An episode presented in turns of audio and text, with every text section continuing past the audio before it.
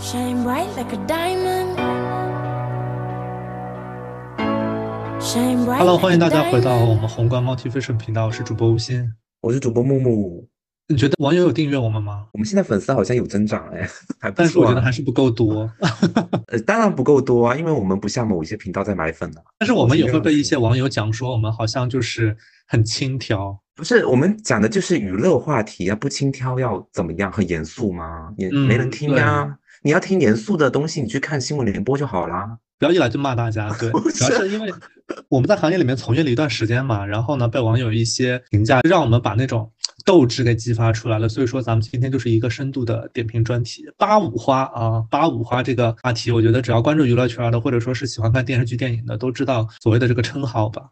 我觉得你这个选题我拿出来的时候，我有小震惊一下，为什么啊？因为可能听众们年纪可能都比较年轻，或者是怎么的，那至于年轻的观众来讲，八五花就是老前辈，对不对？就是老姐姐们。就是大姐大就已经到了更新换代到，他们已经是这个娱乐圈里面的一个头号的那么一个位置了。就是说，如果你去问别人说你最喜欢的女歌手是谁，他说出张惠妹，她就是老妹，就是类似这种概念。所以说，现在零零后喜欢的会是谁啊？零零后应该就喜欢什么单依纯、赵啊。？你说歌手吗？对啊，女歌手啊。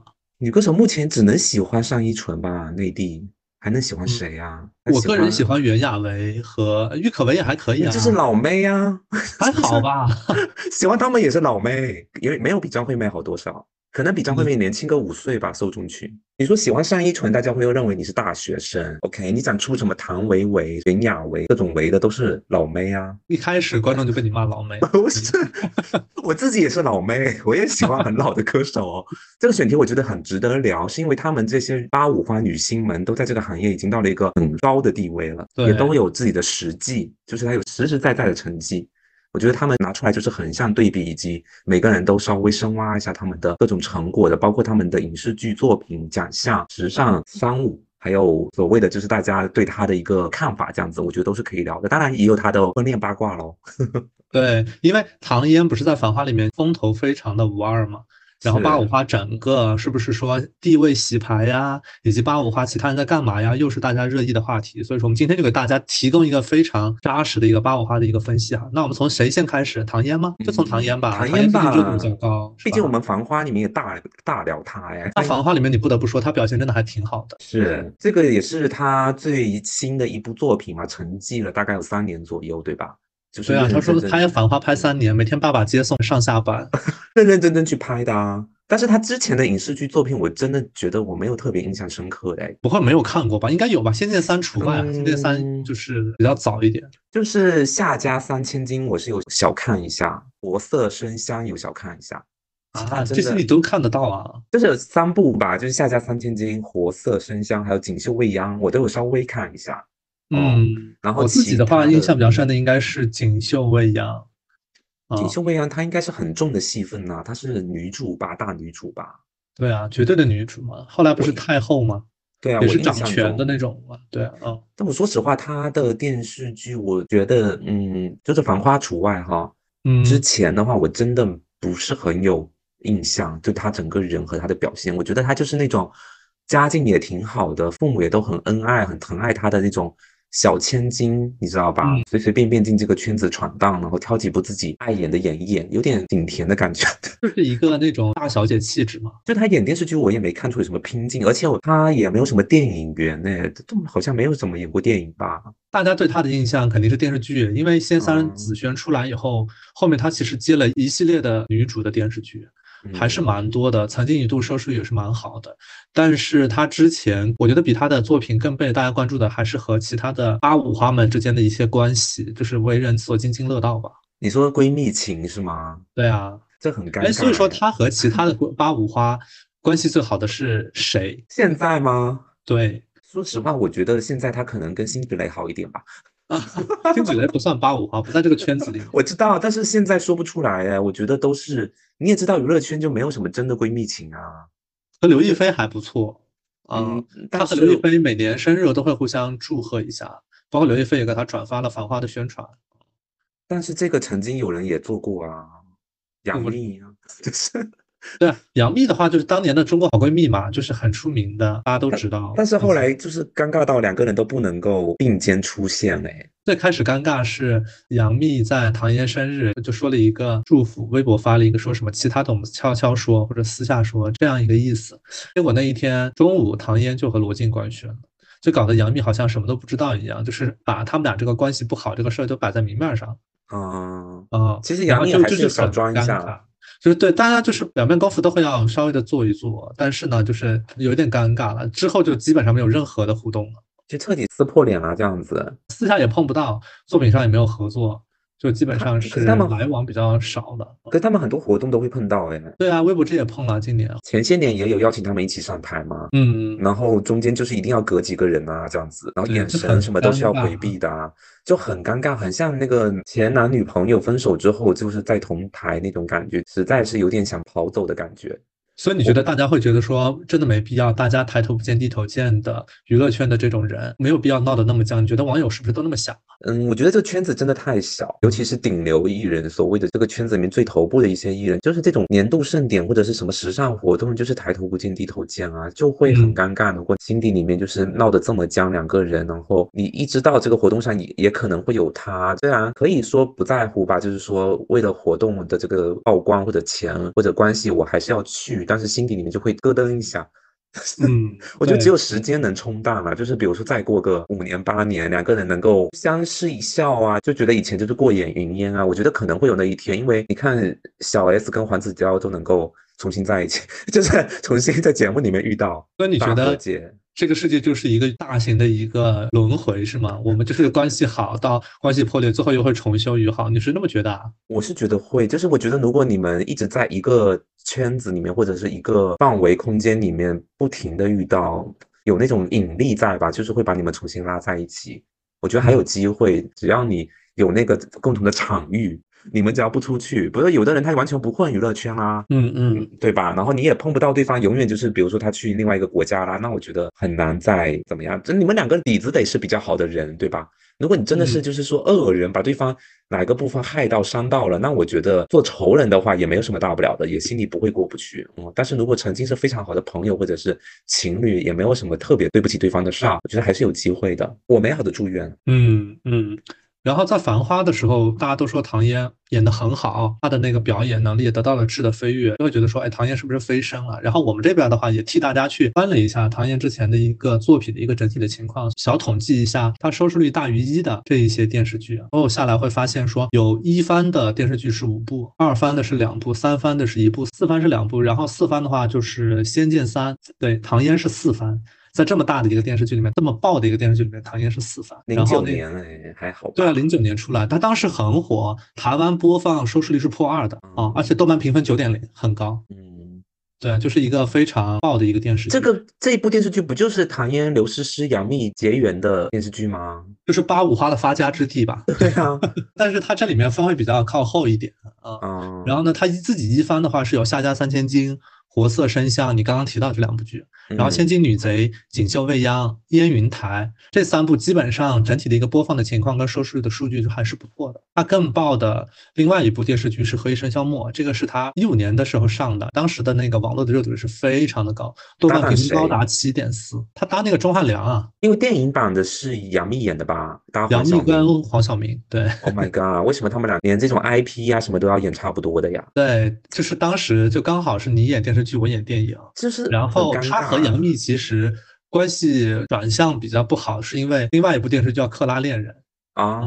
克拉恋人里面的话，因为迪丽热巴演女二号，但是呢，那部电视剧迪丽热巴的风头远远盖过了唐嫣啊。对，因为迪丽热巴当时跟杨幂一个公司的嘛，所以说两个人就有一点点闹的就不太好。这是你猜测的吗？还是大家都这么说？是我猜测的，实际 情况也是这样。对，不要乱造谣啊！是律师函，我告诉你。唐嫣的话，她整体的电视剧收视率比较高的这里几部里面啊，评分最好的是《仙剑三》九点零，《何以笙箫默》七点四，《繁花》的话现在还在评，但是最新的评分是八点五，《繁花》的收视率也很好，央八。八的话是一点八七五，腾讯的热度值破了三万一，整体是没有任何槽点的一个电视剧吧。就是无论你从数据呀、声量呀、表现来讲，都是一个非常好的一个状态。你凭良心讲，零九年他那部不算，是不是也只剩下《繁花》跟《何以笙箫默》就还可以？我自己个人看过的其实是《锦绣未央》。嗯因为我们在找资料的时候发现，唐嫣在一五年的时候，她热播了四部电视剧。嗯，你看啊，《活色生香》《千金女贼》《何以笙箫默》跟《盗墓笔记》都是一五年集体上映的。他当年算是一五年的剧王也不为过，他就是最扛收视的那个人。所以说，一六年就《锦绣未央》这个剧也挺大的，投资也很大，她就当大女主嘛。大女主的话，很差哎。对啊，评分四点九不是很高了，但是其实整体大家的评分都不会特别好啊，所以说我们在嗯评分七点零以上的，我们都会打一个标记，就说它表现比较好的一个。你认为他们八五花门的作品大于七分的评分，就算是非常好了，对不对我觉？得大于七分已经非常不错了。为什么呢？因为很多竞品不能说竞品吧，就是对家的粉丝在电视剧播的时候会来打差评啊。这是故意压分，是不是？对啊，这是乱象，你你也不好管嘛。你说你要是一个课堂，对吧？我是个学校，我还能管管学生。粉丝网络上那么多，怎么管啊？我给他发通告说你不要去打差评，也管不了啊，手在人家长在人家身上。所以说这一块七分真的是很不容易的，对于八五花这么一波人来讲。相比于唐嫣的电视剧来讲的话，她的电影表现就会相对弱一些。我们电影的统计的维度是说，它一定要是要么票房好，要么口碑高，或者说是在你这个演员职业生涯里面有比较重要地位的一个电影，我们会把它罗列出来。唐嫣我翻了一下，我就找到了一部《大话西游三》，它是二番，一六年上映的，票房的话三点六六还不错，评分但是只有四点一。完蛋了！就看完这些实际以后，觉得唐嫣幸好是演了《繁花》。是，《大话西游三》也在它最火的那个时间段拍的，一五年它上了四部剧，就是剧王，然后一六年就拍《大话西游》，直接就拍电影，对吧？你可以断定唐嫣在一五年是她最高光的年份，嗯，上了非常多电视剧，后来就是小透明一个是吗？就是回家相夫教子之类的。也没有减少拍电视剧，只是说拍出来的东西播的不好啊，啊声量也会偏少。这个其实不光他自己会碰到，大家也都会碰到类似的问题。你一直有在挽救他哎，就是 我一直想打压他，然后你就有缘回来。他拿得出手的作品，说实话，除了《繁花》，近两年确实没有。啊对呀、你就是一句实在话就是这样嘛。嗯，就是呃你比如说一五年大爆发，距离现在有多少年了，对不对？对，九年哎，今年是二四年哎，一个艺人十年之内就是这么多部作品，就一两部评分还不错，就嗯有点尴尬。我觉得他应该好好去思考一下自己繁花之后怎么样搞搞事业，对吧？他可能现在在事业上面应该是卯足了劲去规划，但是他可能事业上稍微放松了一点点，人家收获了美满的家庭，对吧？爱情很甜蜜哎。就女性自己得选嘛，就是老公、嗯家庭跟事业成绩这些，你得选一方面嘛。确实两嗯头都占有点困难，对不对？嗯，有点困难。我们再往后看有没有哪一个八五花能够做到这一点？我觉得暂时没有哦，一 一个都比一个差吧。我觉得肯定还有一两个，待会我们就是具体看一看再聊。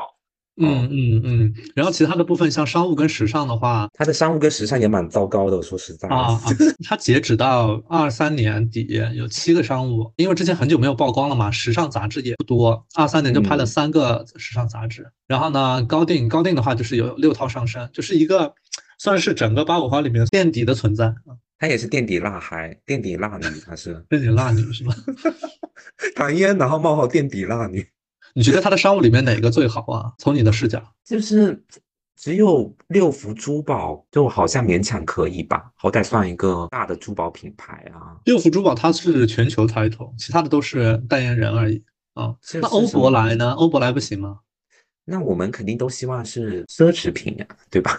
欧珀莱算国货吗？我不知道啊，是啊，它是国货是吧？对那我们得支持国货啊，给他点赞。哎，是是，但是问题是，对于艺人这个生意来说，你肯定得算自己身上挂的奢侈品代言啊，嗯还有品形象大使啊这些东西，对吧？你走红毯啊什么的，那些奢侈品的衣服啊，你身上的珠宝啊，那些东西都是代表你的这个行业定位的呀。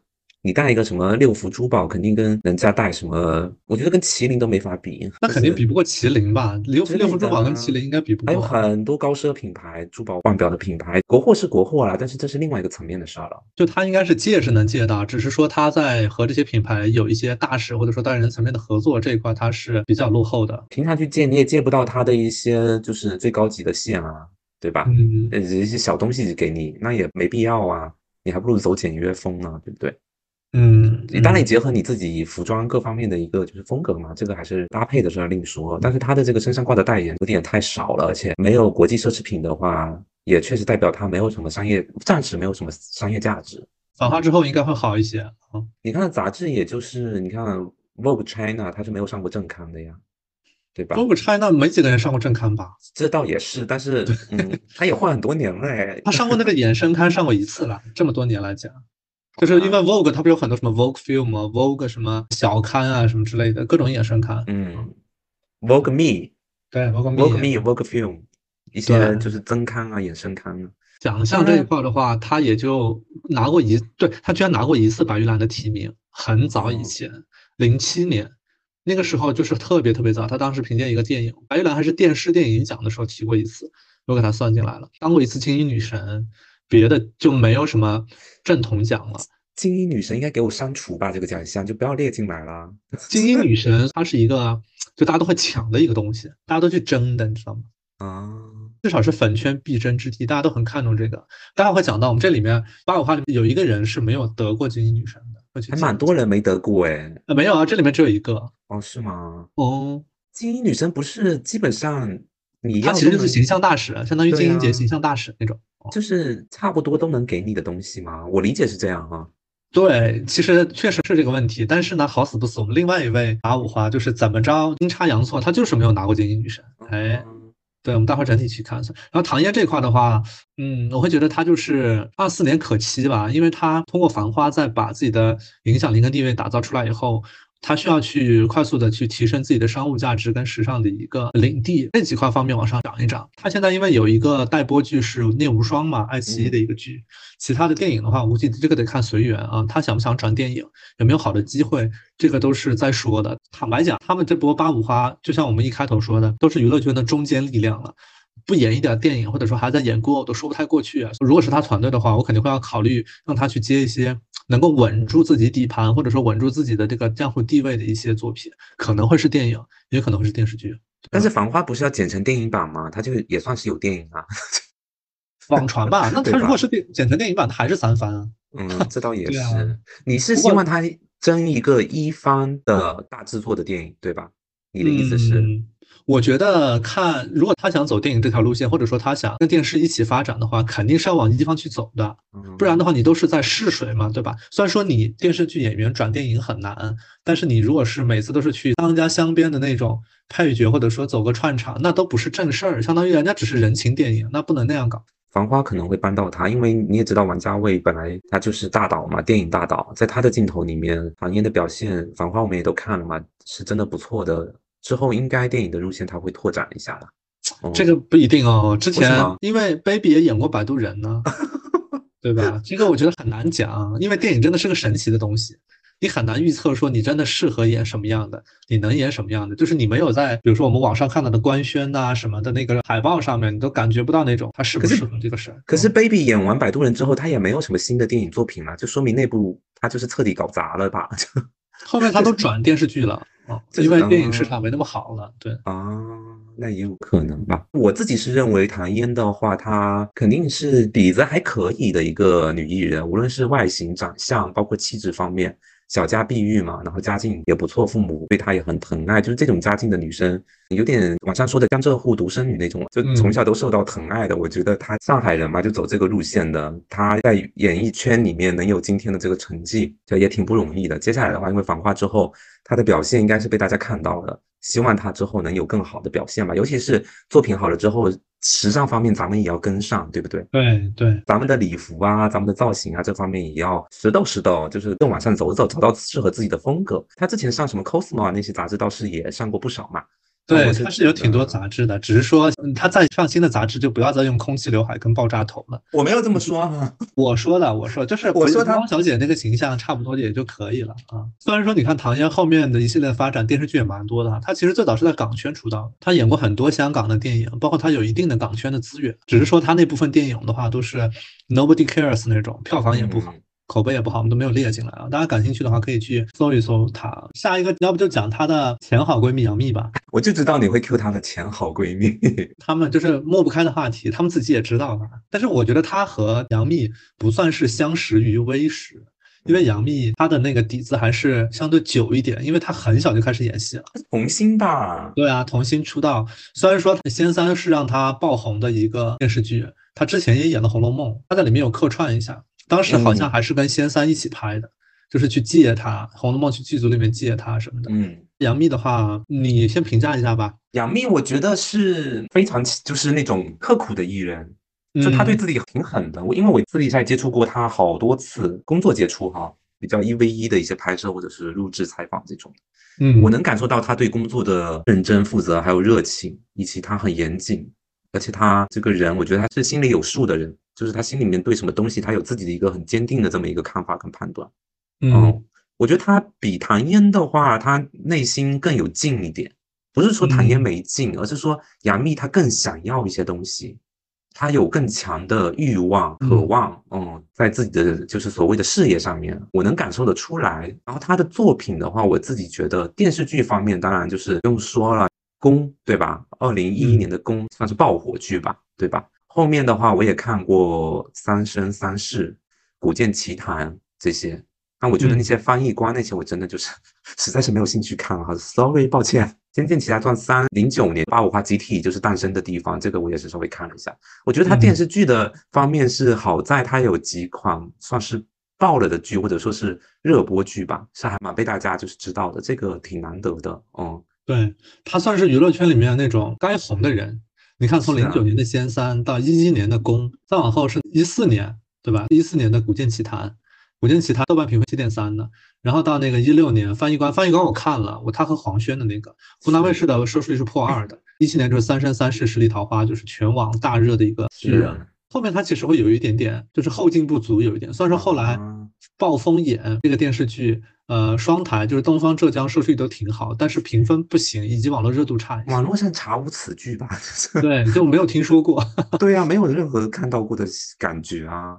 嗯，我们这里面它的一番就是收视率大于一的电视剧，一番有六部啊，然后三番有一部是仙三，嗯，然后它这里面的话，仙三的评分到九点零，然后一番的公的湖南卫视收视率是两点五二，台湾收视率也破二。蛮吓人的，对，很吓人。这个剧，这个数据已经很惊讶了。一一年的收视率破二什么概念？那绝对是非常非常红的一个状态。不过这里面的《三生三世十里桃花》，它的东方的收视率没有很高啊。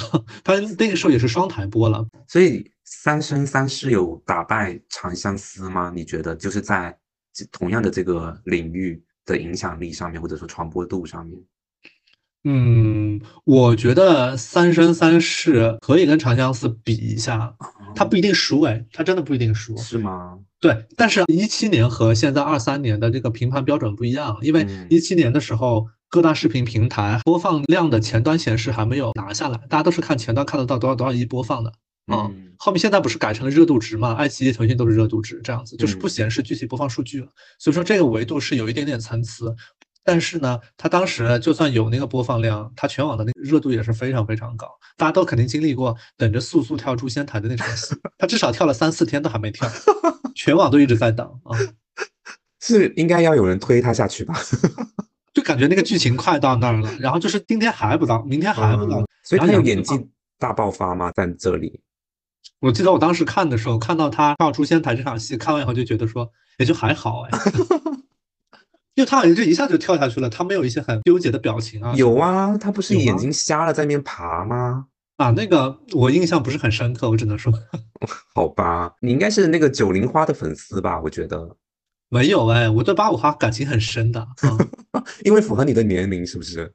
我也经历过他们之间每一个人的一些重要的时刻呀，我也有很多他们的八卦。这场就是老妹回忆录，就是。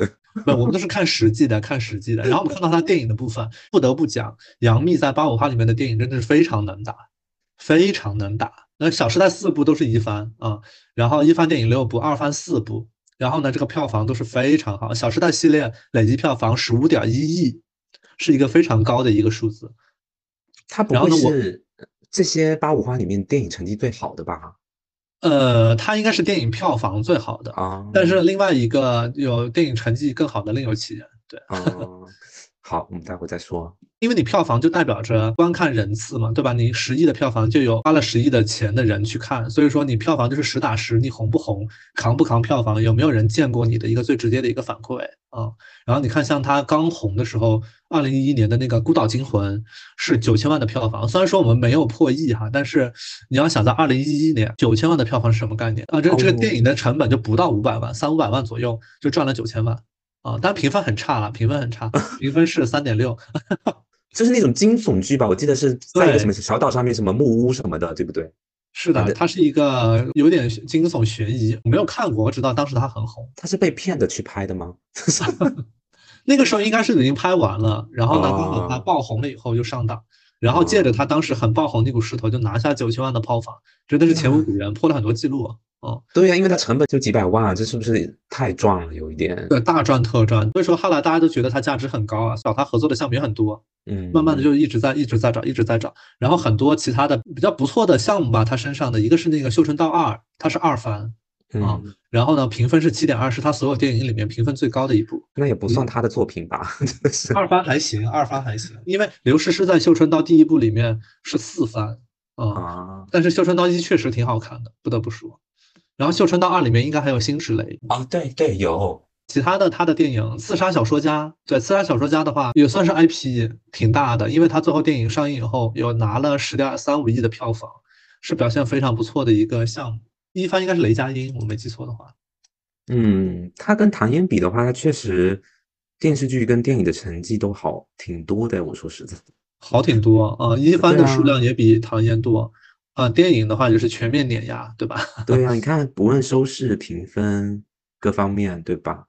这个我要是唐嫣，我真的心里也会有一点点不平衡，哎，有点膈应，哎，因为其实也算同一起点。你说不是相识于微时，因为杨幂是什么童星，但是他们大爆基本上都是因为一部剧嘛。对，相当于当时一起在饭桌上面一起吃饭的人，现在居然赚了那么多钱，或者说票房成绩那么好。是吧？对呀，而且好像机会也比自己多啊，然后角色啊什么各方面好像都比自己丰富啊，然后也有一些被人记住的一些角色啊表演嘛，对不对？好的方面、坏的方面都有。就是如果是好姐妹，对方混得比你好是可以，但是你又不希望他混得比你好太多，你能懂吗？我知道，我知道，比我好一点我可以接受，你好太多了，我怎么跟你相处？对吧？我不是说他们的关系中唐嫣就是这样子的人啊，我是说。就普通朋友之间、闺蜜之间也都会这样子，尤其你比如说嫁的老公比我好，然后 事业也比我好，我真的会有点不知道怎么跟你相处，就好像就是只能远离你了，你懂我的意思？嗯，我能理解，我能理解这种感觉。对啊，无论男生女生都会有这样，可能男生会稍微心大一点，是吧？但是闺蜜之间可能会更在意一些，尤其比如说对方嫁了一个很好的老公，然后那个自己的老公又是个窝囊废，就是。一对比就是晚上都睡不着觉，所以说你会希望你的前任或者说你的身边的朋友过得不要有你好，就不能太好嘛，对吧？前任还是朋友，你得说清楚啊。如果是朋友呢？朋友的话，我觉得他过得比我好多一些，我也是无所谓。我因为我会觉得他会，就是如果我是真的很好的朋友，我需要他的时候，他可能会帮我忙一点，就比如说借我钱。如果说他在北京有一栋别墅，你没有，你可以跟他做朋友吗？我当然可以啊，就是我可以偶尔去他家玩啊，或者是借住几天啊，就是从我的那个破出租屋里面去见识一下真实的人类的有钱人的世界啊，或者是呃过得很好的人的世界啊，也就是算是那个小休假嘛，对吧？都市内的小休假。你如果见识了以后，假设你自己租房，那你会不会有一个极强的落差感？就是也还好，因为毕竟。圈层如果差的太多了，你就不会那么比较了，你懂我的意思吧？就是就没有必要比较，就做自己就好。就比如说那个姜思达最近在接受一个采访，主题是说教你怎么搞钱。杨天真也去了，姜思达就说自己去一个有钱人家做客，吃饭的时候他就把手靠在了人家放艺术品的架子上，就是还有点聊开了之类的，或者也喝了点酒什么之类的吧，就很开心，然后就把人家的一个艺术品给摔碎了。啊，那他要赔钱？好像对方没怎么在意这个事儿，但是他当下他整个脑子是宕机的，因为他不知道那个东西能贵到什么程度，因为那个人的家里面，他的家包括他的所有的装饰都是你无法言表的那种有钱人，你懂我的什么朋友吗？他也没有明说暗得这么有钱，你人家怎么会说他是谁啊？然后说出来是李佳琦的小助理啊？不可能啦，那那也是普通人，就是他可能接触的是真的是另外一个圈层的人吧。如果你跟那种人就是去人家家里吃饭，或者是跟他成为了朋友，你可能并不认为自己是他很真心的朋友，你只是一个他觉得说可以聊得来的人，那你也不会有什么很强的对比心理，因为人家肯定是有些你做不到的事儿嘛。我说的会有落差，就是尤其是杨幂跟唐嫣这种两个人，因为一个地方一个起点出发的，然后因为自己的努力或者选择，或者是外界对自己看法的不同。一个混得比较好，一个混得稍微没那么好一点，然后两个人差距也没有非常大，这样子的话就是更容易产生嫌隙嘛，对吧？你说那个后宫里面，《后宫甄嬛传》里面那个梅姐姐跟甄嬛也是这样啊，就是对方多拿到一点好东西，如果不把话说开了，是会有芥蒂的，嗯嗯嗯嗯嗯，是那种感觉在。当然，我觉得《克拉恋人》那个你东西你说的也是一个因素哈，因为一个电视剧对于主演的伤害。可能比我们想象中的大得多，对 观众可能无法感受。如果说，比如说你演了个电视剧，大家都在讨论女二号，你自己作何感想，对吧？相当于就你的婚礼，你跟你老公结婚，然后你的闺蜜来参加婚礼，或者说你闺蜜是你伴娘，大家都在讨论伴娘，完全跟你没有关系。就是伴娘比自己这种感觉，你知道吧？嗯，就是抢戏加上她很漂亮，或者说她怎么样成为大家的焦点，然后你就是一个摆了一整场酒席，然后 nobody cares 的一个状态。对啊，所以我会让所有的宾客把饭吐出来。对，大家就想想这个情况，就是能够感同身受。可能他就是因为明星也是人嘛，他们也会有一些心态失衡的状况。他不应该更去更应该去讨厌迪丽热巴吗？因为也不是杨幂给他做女二，然后抢了他的戏，是他同公司的艺人而已罢了。我也觉得也不至于吧，两个人私底下聊应该能聊得开。那还有另外一个，你看《何以笙箫默》电视剧，二零一五年热播啊，然后电影版二零一五年上映。然后杨幂演了唐嫣的角色，那就是你很难，就很容易被网友拿出来比较，你知道吧？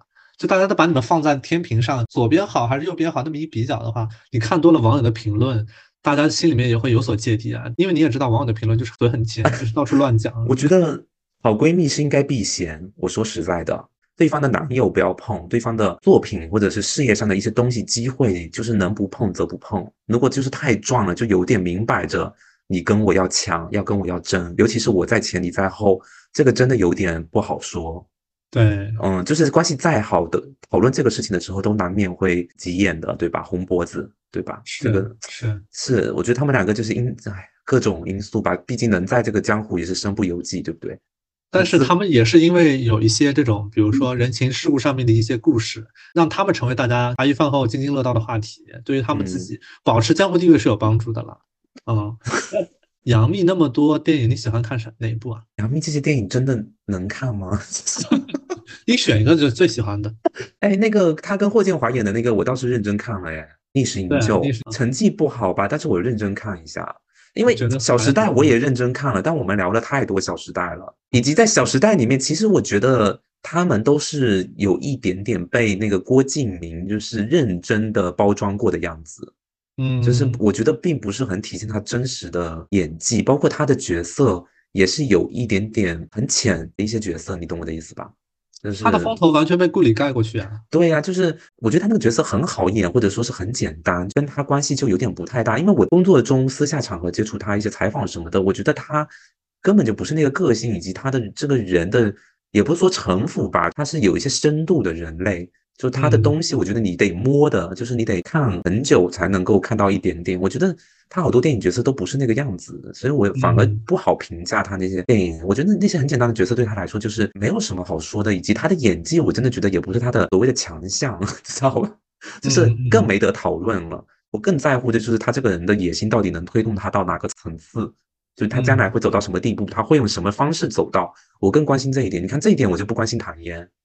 哦，因为我觉得唐嫣她是一个，嗯，现在需要借势，就是借着繁花去起势，但是这个东西可能她也是觉得说该回来做一做了，对吧？不然她不会消失好几年啊。如果她真的心那么重的话，事业心那么重的话，她不会消失那么多年的。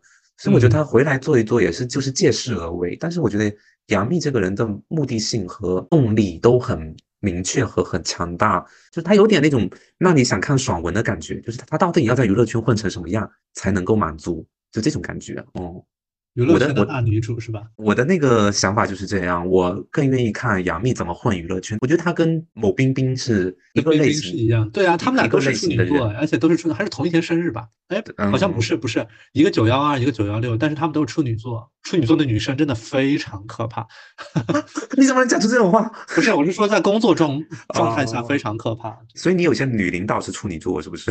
太多了，碰到过太多女领导处女座了，就是把我弄得喘不过气来都。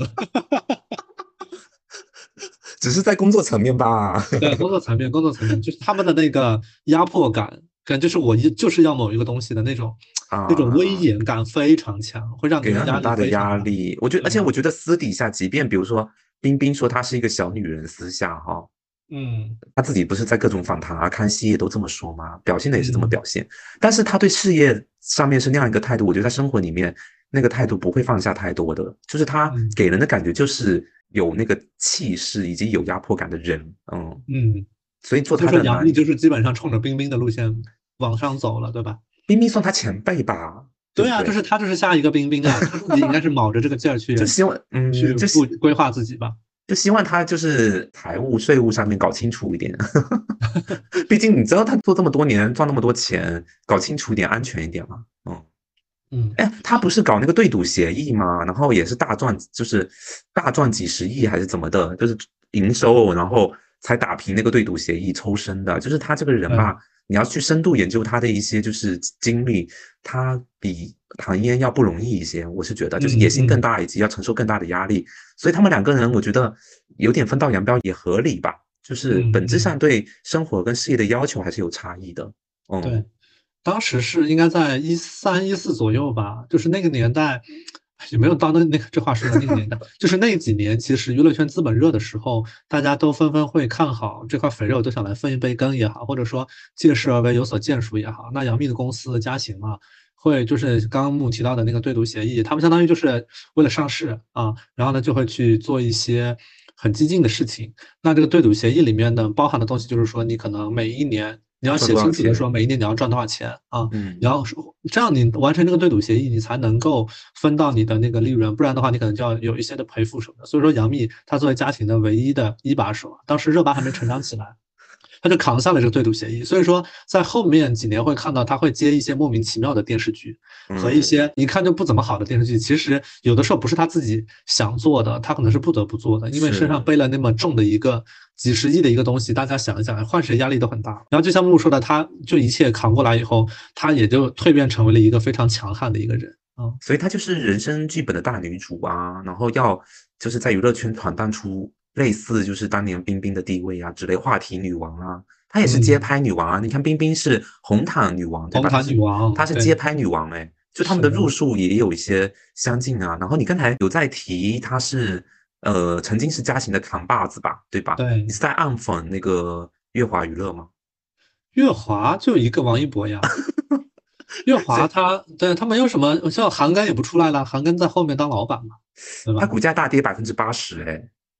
不都不都说嘛，说是这个大跌是因为说他可能那些上市以后快到解禁期了，解禁期大家都要抛售，啊要抛售了对啊，它才会跌啊。嗯，那也跟他的这个收入结构有关系啊，就是这种只有一个艺人能带收益的这种地方，因为他王一博的应该收入是占整个公司百分之六十多，好像我记得是，嗯就很夸张。他能上市已经不错了，真的，这公司我觉得已经很牛了，应该给他点赞。因为你看其他的公司都没有上市成功，嘉行新三板不是都撤了吗？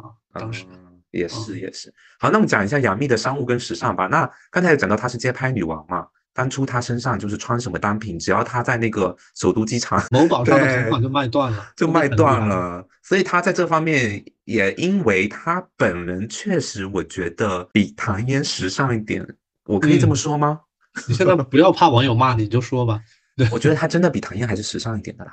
就是唐嫣虽然家世家境都不错，但她本人我觉得还是稍微有一点点，就是过于秀气了。嗯，就是她不太能撑起很多种风格。但是杨幂本人我觉得更大气一点，包括她的造型的这种容纳度、接受度也挺高的。外形上的，我觉得外形上各有千秋啊，因为唐嫣就是上海小女生啊，然后她比较嗯甜美嘛。杨幂你不能嗯用甜美形容她吧？曾经有人用甜美形容过杨幂吗？绝对没有吧。小女生的时候应该也形容过一下吧？啊，杨幂就是有一段时间比较方方脸吧，嗯。后来可能有一些就是通她通过成长，对她有一些成长的方式，以后嗯。她的面部发生了一些比较好的变化，以后她整个人的，我觉得，嗯，整个脸的折叠度有上升，嗯。就是更立体了，以及她的这种就是面部的这种，就是她有一些凹陷的地方，显得她很高级。就比如说她脸颊两侧啊，太阳穴的部分是有点小收收进去的，反而是这种有嗯点瘪瘪的感觉，然后比较立体的脸型，让它就是更有时尚感一些。所谓的大牌时尚感，就特别怕很肉很圆的脸型，或者是嗯很甜美的风格，就会有一点担心。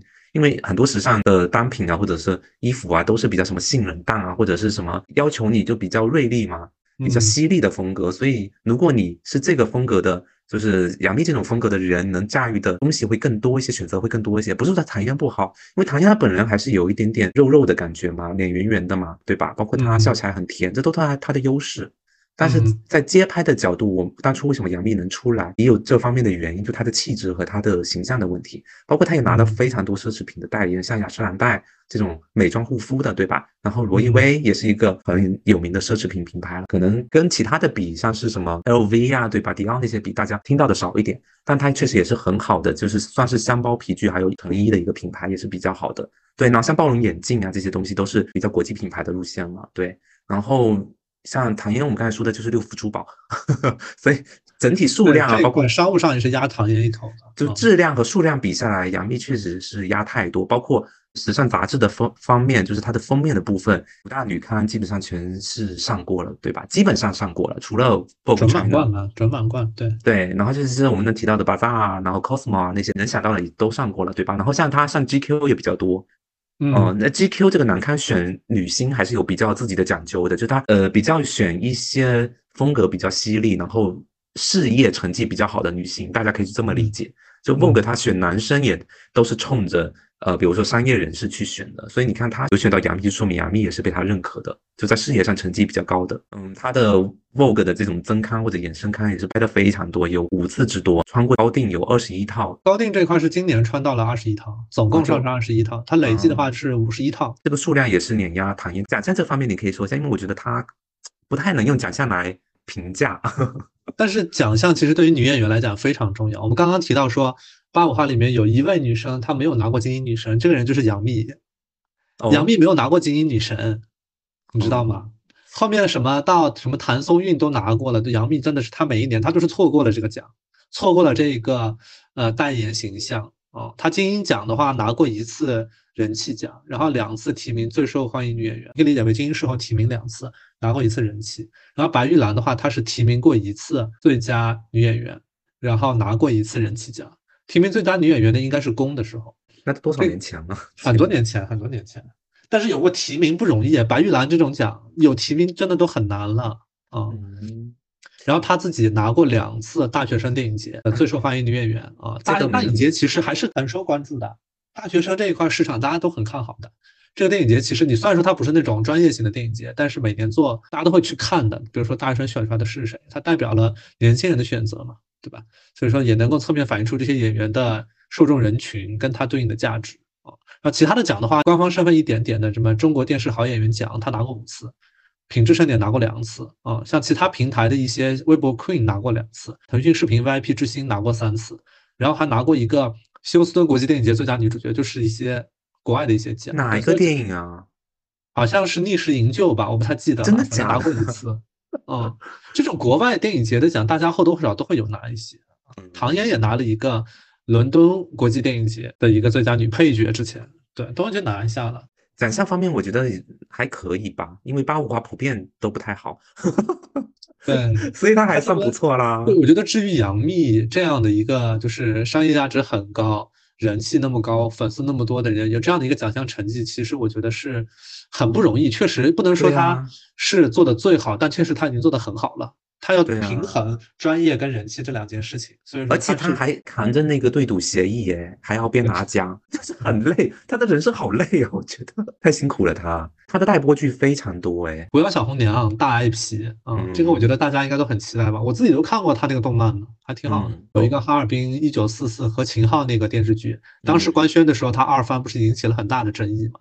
他自己第一次正面回应就是，好的演员要为角色让路，这样子。给秦昊做二番还好吧？就我是觉得还好了，我对不知道啊有时候有的粉丝可能接受不了吧。他又不是给同年龄的或者是什么小他的做二番，就毕竟是一个真的电影人或者是什么的，还好吧？嗯嗯嗯，杨幂是目前看下来待播的作品和项目最多的一个八五花的成员，包括还有嗯两个电影。你对他总结是什么呢？我觉得他就是一个顺应了时代的潮流，抓住了机会，并且能够持续红下去的人。嗯，就是每当他自己，他肯定会面临很多的选择，比如说在很多的什么分岔路口啊，你选，比如说你要去拍电影，还是要拍电视剧，还是你要去当一个妈妈，还是你要去说我要不要去选择不同的剧本，这样子，他好像总能够选对的那一个东西。我觉得这个很不容易，很多人都有选错吧，我觉得。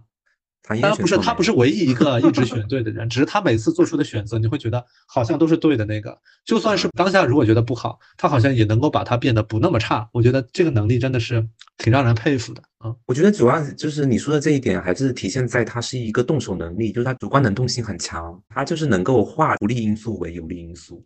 嗯，他肯干，我觉得有野心的人好像都这样。嗯嗯，嗯，这这么一说，就是老把唐嫣往那个没野心、不上进去推了，但是 也没有有一点佛，但是跟跟他一样佛的，其实还有刘诗诗。刘诗诗哦曾经也是蛮佛的，不都说她人淡如菊吗？有一段时间都说刘诗诗就是特别淡然，以及你看她和其他的八五花大部分都是没有交集的。她和杨幂关系不错，跟唐嫣是同事，对吧？其他很很多人都没有交集，她跟刘亦菲竟然没有交集，没有交集。嗯，天呐！他跟倪妮倒是合作过电视剧，但是对倪妮我知道，没有交集。我老觉得刘诗诗跟刘亦菲私底下有什么合照啊什么的，就没有。我的意思就私人的合照什么的，老他跟印象中老有其。实有一点点交集，应该算同事。啊因为那个吴奇隆当时跟赵丽颖有合作一些电视剧，然后他们有开公司，赵丽颖是个小股东，刘诗诗嗯是比较大的股东。刘诗诗的话，我算是比较认她的颜值。我说实在的，就是你要我目前的三个人，杨幂、唐嫣、刘诗诗，说谁最漂亮，我会选刘诗诗，哎，我会投她一票。嗯，嗯，因为她是很中式美女的长相，就是比较淡雅的。气质好。你看，我刚才说唐嫣比较甜嘛，然后杨幂是比较犀利嘛，对吧？比较那种时尚感比较强的那种长相，但是刘诗诗完全就是中式好媳妇儿啊，就是可以上什么家族年画呀、就是这种挂历啊，她很多直男粉丝，古典美女啊，有一点点那种。传统审美里面的对，就是比如说直男都会喜欢，就是高圆圆，对吧？然后嗯刘诗诗就这一挂的，你能想象过去这是中国好媳妇的长相啊。嗯，嗯，所以她的颜值，我是觉得从中国人审美来看，我是觉得这三个人里面，我是投她一票的。其实刘诗诗的话，我觉得她的脸有一点寡寡淡淡的，但是她的气质却是独一份儿的，包括她的体态以及他的整体的，不，他是学舞蹈出来的，因为他学舞的啊气质会好很多。对你学嗯舞会矫正体态嘛，那你正常人肯定都有点弓腰驼背的，挺正常的。他自己的电视剧这边的话，收视率比较好的一番的电视剧是有五部，二番电视剧一部，三番电视剧一部，五番电视剧一部，五番电视剧是《仙剑奇侠传三》，他的是那个仙三居然是第五番，我真的是对啊，就那个精神分 不是精神分裂，这是有两个人格的。对，但是他也蛮讨喜的啊，因为红葵还是什么蓝葵，那个红葵还挺可爱的、啊，个性比较烈一点，就有小小凸显他的演技啦。对对不对？最火的是《步步惊心》嘛，《步步惊心》啊全面起来的，《步步惊心》也是穿越吧？当时我身边的女生都在看，我自己没有完整的看过，但是它的长尾效应特别强。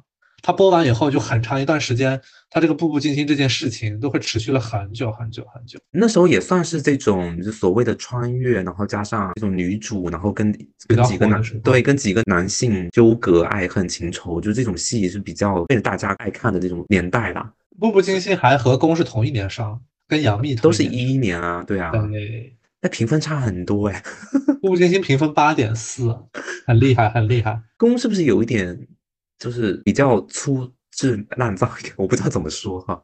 没有就是啊没有没有吗就是他当时就是一个于震的电视剧，你也知道啊，它节奏很快，它的服化道都很不错，但是它会有一些槽点。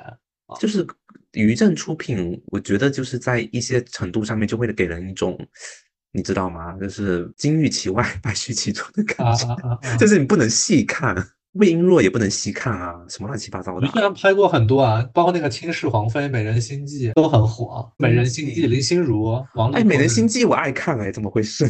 那你刚刚自己骂完于正的剧以后，然后你就天天，然后就觉得好看。可是《美人心计》真的还不错。美人心计它也没有逻辑啊，就是怎么突然他和那个爱王好着好着，立马就把他妹妹纳成他的后宫的妃子，就很没有逻辑，就是进展的太快了。可是可能跟演演员也有关系吧？你林心如就是能镇得住场啊。他就适合是打王丽坤一巴掌是吧？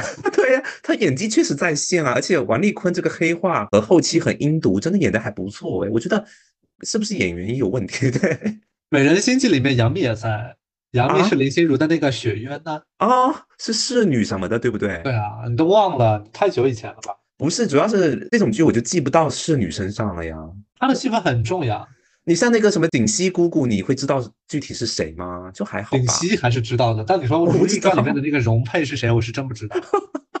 还有那个什么什么之，那个华妃的侍女，不是啦，华妃的侍女。凤芝，对呀、我哪知道她是谁呀、就是这我这我也倒是也不知道了。对呀、就很多侍女，你就是她表现很精彩，但是你真的记不住她啊。然后那那刘个刘诗诗你应该记得住若曦吧？若曦肯定记得住呀。有听过对吧？然后那个任如意你应该也记得。我们不是大点评吗？二三年的戏哎，对啊，你就为很为他不值哎你。步步惊心我是知道啦，肯定也小看一下，因为我不是很爱看穿越剧，就还好。女医明妃传那时候有有大推一下，但是我对这个题材也不是很感冒。流金岁月也重新捡回来看一点，然后一念关啊山是、真的啊对，哎，他跟那个倪妮搭爱是不是值得看一下啊？我没有看，我只知道他们有一段时间曾经在卖那个激情。有有，你知道这种双女主什么的，就是在一起要卖，要假装是拉拉卖一卖啊。但是你觉得这里边谁演技好一点？啊 我只能说倪妮真的好一点。也确实吧，确实吧，这个不是我也说实在话嘛，就是你我也不能因为啊刘诗诗在我这边就是长相觉得更她更漂亮，我就什么都给她加分呐、她演技这方面确实多吗？这个电视剧啊？嗯也还好啦，就是闺蜜情嘛也会有，但是主要是都是去对方的那个男人家里面就是找茬会多一点，啊，就是帮闺蜜去撕男人。就是那种替闺蜜出头啊，就是这种会稍微多一点啊。就是闺蜜情这个东西只你只能通过替她去撕逼拍的比较激烈，或者然后能体现一下演技。那两个女生在一起就是。也不会有什么太考验演技的戏份呐、对不对？必须得是这个女的被，比如说谁伤害了，生了谁的孩子，然后怎么样，然后闺蜜出来就是说一顿发挥。《欢乐颂》不也是这样吗？对吧？嗯欢乐颂》的演技也必须得通过姐妹被伤害，然后你替姐妹出头啊，才能够凸显你的这个戏份和你的表现啊，都是这么演的呀。哦嗯嗯，然后《一念关山》我们也评过啦，《一念关山》里面他确实吧，我觉得演技还是有点僵硬，以及他眼神空洞，然后面部比较木讷，就是没有什么细微的表情，这些也都是他的通病啊。他就是木头美人这个东西，也不是只有我们说嘛，对吧？大众都这么觉觉得呀。你又怕自己被骂是吗？不是，就是这几个人，就是杨幂、刘诗诗、唐嫣这几个人演技都，你只能说一般，对吧？然后刘诗诗在里面就是属于确实是比较木一点的。你看唐嫣通过《繁花》里面的各种大表情、大的释放自己去演技，她有替自己证明啊，就是说她是能放得开，以及她扛得住电影级的镜头啊。然后像杨幂，她胜在她的这个电影题材什么的方面嘛，对吧？她也不走演技挂，你是可以理解的。她演四部《小时代》也够她就是在电影圈就是再混个十年的吧。像刘诗诗的话，电影这边没有什么成绩，电视剧这边又比较木，这个确实是她的问题啊，我也没说错啊。对，影响力最快最大的那个角色，一个是若曦嘛，另外一个可能确实是任如意吧，因为《流金岁月》它其实没有讨到好，对其他的像比如说《女医明妃传》呐，《步步惊情》就是第二部已经是烂掉了，《天之痕》也是三番就不行，嗯，有一部叫《亲爱的自己》在湖南台播的还挺好的，收视率二点三六，但是影响力很一般。哦是，我要不是去查，我也不知道这个电视剧。但你不得不说，很多品牌喜欢它这一挂。对，你看那个麒麟，珠宝，对吧？像香奈花儿，西子这些，呃你看他他他也蛮受国货喜欢的，因为他就是我说的啊，就是好媳妇的长相啊，对哦，就是中国比较有代表性的那种中式美女的长相，她就会招这种呃一些国货品牌的喜欢嘛。当然，她本身气质也挺很好，嗯，所以奢侈品喜欢她是正常的。它也有一些比较高端一点的，比如说 TODS 呀、Omega 呀在身上，所以说它的商务这块应该还不错。像比较平民品牌，不能说平民品牌，大众品牌，像凡士林，大家都知道的品牌也都是挺好的啊。奥妙是吗？对奥妙大家都知道呀。洗洗衣服的国民好媳妇去洗衣服，国对国民品牌、大众品牌很重要，对于明星来讲。啊，对对对对，那是肯定的呀。那那个孙俪也是国民好媳妇儿吧？就是。孙俪都是代言厨具吧？应该对呀、就是因为这个受众面比较广嘛。明星的代言，你需要高奢来给自己奠定地位，对吧？你也需要大众的，比如说日用品、家用品来赚钱，以及就是体现你的大众知名度，对吧？啊，然后你也需要国货品牌去证明你是一个支持国货的艺人，对吧？体现你爱国或者说是为国货正身，这些东西都很正常。这些东西组合在一起，才能够形成他的一个比较完整的商务形象，对吧？嗯嗯。那刘诗诗现在身上十个商务，你觉得够吗？还是说多了？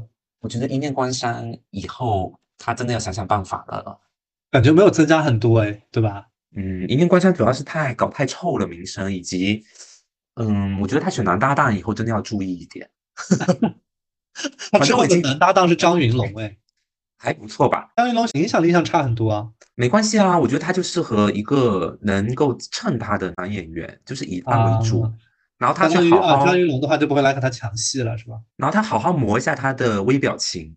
任如意在很多的无论是哭戏还是那种悲痛的戏里面，他整个人眼神你看进去没有东西呀、嗯，就是他没有情绪在里面，他就是演一个比较吃线的人。我都不说痴呆嘛，就是比较痴线的一个一个一个女性站在那里淋雨，我真的觉得也三十多岁了吧，三十大几了，这还是四十了，有四十吗？三十没有，唐嫣四十了，其他都不到四十。你干？嘛点他的十年龄啊八七？的呀。八五花，八五花才八五花都不到四十岁，谢谢。那你唐嫣四十了呀？唐嫣八三的呀，因为嗯，对，就是我觉得说还可以再加把油在演技上面，嗯。嗯然后时尚方面的话，我觉得他一直都还不错诶，因为他这个人他比较适合穿一些长礼服，仙气飘飘的，比如说什么 Elizabeth 这种品牌啊，就是他嗯这次微博之夜也穿的是这个品牌，都是什么仙裙，但是这个风格吧，就是在他身上禁锢太久了，他就有点没走出来。我觉得他也可以再试一下别的造型的风格，但是保险起见的话，走这个风格也没什么错，嗯。然后一直都是什么天鹅颈啊什么的，天天哎广哎大家都哎喜欢看这个。哎，就大家露出脖子嘛，露出肩线，然后它裙摆要长，要有一种就是透视的感觉，纱的那种感觉，丝的那种嗯感觉，就是他会走这种风格。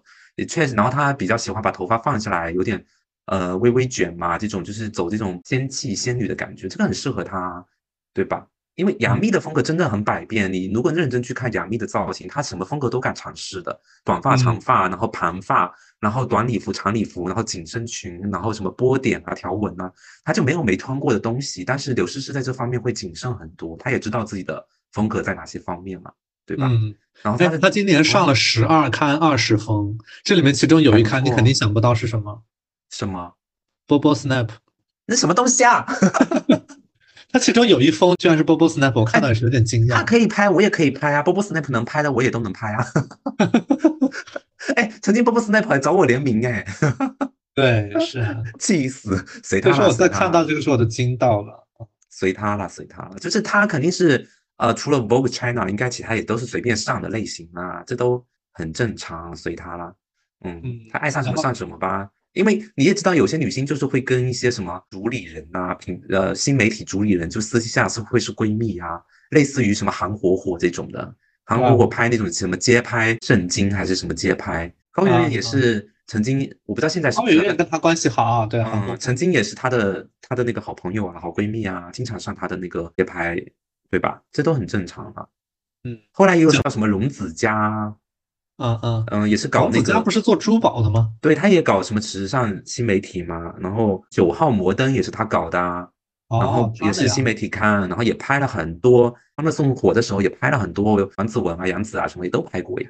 也拍过肖战，我记得他专门讲过一期什么肖战上他们杂嗯，志。对呀、就是现在新媒体刊很多，有很多时候都是人情世故或者是什么的啊、重点我们就是还是要看纸刊嘛。就是曾经 Vogue China 是金标准，就是能上 Vogue 封面绝对是金标准。但现在因为张宁这个人的出现呢，各种自己拍封面，拍杜鹃的拍的，我真的觉得说咱能别拍了吗？就是随便找个街，然后就在上面拍人家骑摩托车，嗯，不 OK 哎，这不 OK。然后大家都说他没有钱了，哦啊，就请不起摄影师是吗？就自己上，以及他的品牌其实都还蛮蛮乱搭的。就是一般来说，如果是品牌投放的封面，它的那个品牌是基基本就是，比如说都是一家，比如说服装都是一家的，哦，比如说都是 GUCCI 的服装，然后鞋子，然后珠宝搭一个别的是 OK，不算纯竞品嘛。如果他投放的话，哦，那最好都是他家的。但是他的那个封面的衣服就是好多个品牌混搭，或者是他那一页都是这样子的，就说明可能没有什么品牌买单嘛。就又是一个开天窗的一个状态。但是我没有细看啊，就是大概看了一下相关的内容，我猜测可能确实是这个情况，也是有可能的哈。就是主编自己长进这个事情，我觉得不是不能做，因为像那个 Chanel 的那个已经过世的那个设计师，他曾经也都是自己拍一些品牌的宣传册啊什么的，哦，嗯，这个都很正常。但是他如果就是长期这么做，我觉得这个刊不是他自己的 ins 哎，对吧？这么做就很掉价啊。所以现在大骂张宁。哦，不行吗？反正我也不在这个圈里混啦，我就骂。但是 M 刘诗诗的奖项这一块的话，呃，她收获过一次白玉兰的提名，白玉兰的人气奖获过一次，上过一次金鹰女神，品质盛典获过两次，其他的话微博 Queen 获过一次，就奖项这一块也一般般，尤其是近几年基本上没有什么奖项上面的照拂，嗯，一面官商，我觉得也得不到任何东西吧。他应该会报个名吧。报肯定要报啊，给不给是另外一回事儿啊。现在我们讲了三个人，刘诗诗、唐嫣、杨幂，你觉得谁最厉害？那只能杨幂啦，还能说谁啊？杨幂无论是代言的等级、作品的播放，或者说是票房，对吧？这方面嗯都算是比较碾压的嘞。嗯嗯，你说实话吧，这样《仙剑奇侠传三》的三美，对吧？对，目前就是杨幂混最好啊，这毋庸置疑哎。嗯，但杨幂她从发行出来以后，不是被人说有人唱衰她吗？嗯，我觉得这个东西大家有不同意见也可以留言说，但是我认为从实际的角度出发，确实是这样，以及杨幂嗯确实也是最有野心的人。嗯哦，只能看得出来，你你看她的所有的境况以及她的出镜的程度，她接戏的这个频次，你能看得出来啊，对嗯吧？称她为劳模姐，对吧？中国劳模姐也不为过吧？劳模姐呢，确实，对啊，我也觉得杨幂会好一些，因为刘诗诗的话，看他后面的项目吧，目前的话，《狐妖小红娘》是待播的，已经在拍的啊。其他的电视剧得看一看什么类型，因为它有可能选一些都市剧题材。就像我一开始说的，我觉得八五花大概率不会在古偶的这个圈子里面继续打转了。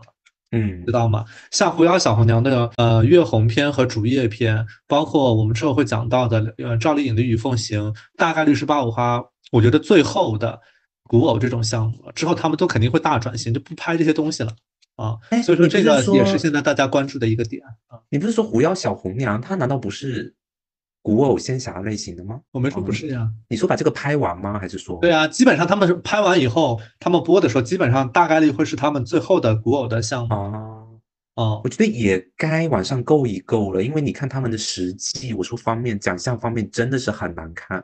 对，都很难看。目前这仨就是就白玉兰都提过一次啊，这个还比较平均啊。那个张小斐就凭一个金鸡奖就可以把他们踩下去啦。圈子不一样，他们电影上面没有好的一些表现嘛。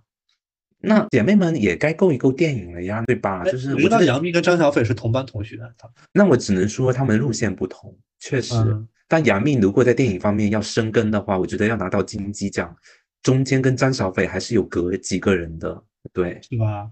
嗯，张小斐青衣路线吧，对，中间隔几个刘诗诗或者是唐嫣吧，就是当做计量单位的话，可以这么说吗？可以吧？可以啊。当然哎，金鸡奖还是蛮有分量的哎。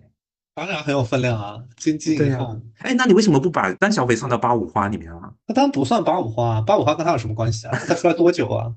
但问题是人家同班同学应该同龄哎。关键是你看他张小斐电视剧这个里面他就是零啊，什么都没有，他只是也是会有一个考试成双，央八播了个收视率破二，数据是还不错。嗯，他有点大器晚成了，以后生就是电影方面再看他能不能搞出什么吧。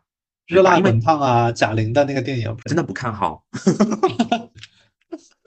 你不会想看贾玲瘦成什么样吗？我 I don't care，就是我不在乎，我不能说我不在乎一个女星嘛，因为我之前说我不在乎谁是哪里人，比如说范甜甜是上海人范甜甜是上海人，然后也要被骂，这有什么好骂我的？就是我可以不在乎一个明星吧，或者是谁，对吧？你像贾玲，我是真的没有在在乎她在演什么，以及她打算演什么的，但是她的营销就是扑面而来，又搞什么自己泄露了她很瘦的照片啊什么的，然后又各种撤下这些东西，那我觉得很无聊。就嗯你剪你的呗，就是什么大不了的，自己要胖成那样的，不行吗？就是这不能说吗？他自己要胖成那样，现在为了戏剧瘦下来，那好多明星就是胖胖瘦瘦啊，对吧？一些男演员爆胖八十斤去演一个戏，那么伤身体，还有他都演了呀。像好莱坞好多男星什么爆胖一百斤去演一个胖子无法自理的各方面的一个电影啊，叫什么有点忘了，也是好像获了奥斯卡什么的，那个东西都啊啊啊是对是是对呀、那那人家会天天发通稿这么说吗？就 这个电影可能就靠这个点做营销。对人家而言，那都很正常的事啊。为了一个角色剃光头，然后什么暴胖暴瘦，这有什么好讲的？这二十年前做演员都这样子做的，就到你这就应该成为一个点拿来天天爆，真的很无语哎。就是我觉得他瘦下来对他身体也好，以及你为了这个电影去瘦，你很敬业，没有什么可拿来营销的。因为有的人是他伤身体去胖，他都不拿来营销，更何况你这个是健康的行为，对吧？嗯，这个有什么让你没什么好炒作的？你给住嘴吧，不要在网上再发了。再让我看到你瘦一百斤，我就反向诅咒你，放回去，烦死了，真的是。那我们今天跟大家讲的是杨幂、唐嫣、刘诗诗三位八五花的一个整体的情况吧。我们做的资料的话，我们会发到听众的那个正文里面，大家可以去里面看一看，我们盘点他们的实际，好吗？然后其他的八五花的话，我们在之后的下一期会跟大家再逐一的去主要做讲解。下一期应该主要就是 Angelababy 了吧？倪妮啊 Angelababy、倪妮、那个赵丽颖，嗯，啊，然后也会顺带跟大家提一提，他们这两位其实不算标准的八五花，一个是刘亦菲啊、另外一个是宋茜。宋茜也她本来不算八五花，但是我们为了产生一个对比效果，会下一期一起讲一讲刘亦菲和宋茜。哦，哦，你是拿她做垫背欸？也不是垫背，因为她有做得好的地方啊。好的，好的，那大家期待一下喽。嗯，好，那本期的话就先这样，大家多多的订阅我们，关注我们好吗？我是你们的主播木木，我是主播吴昕，我们下期节目再见。再见。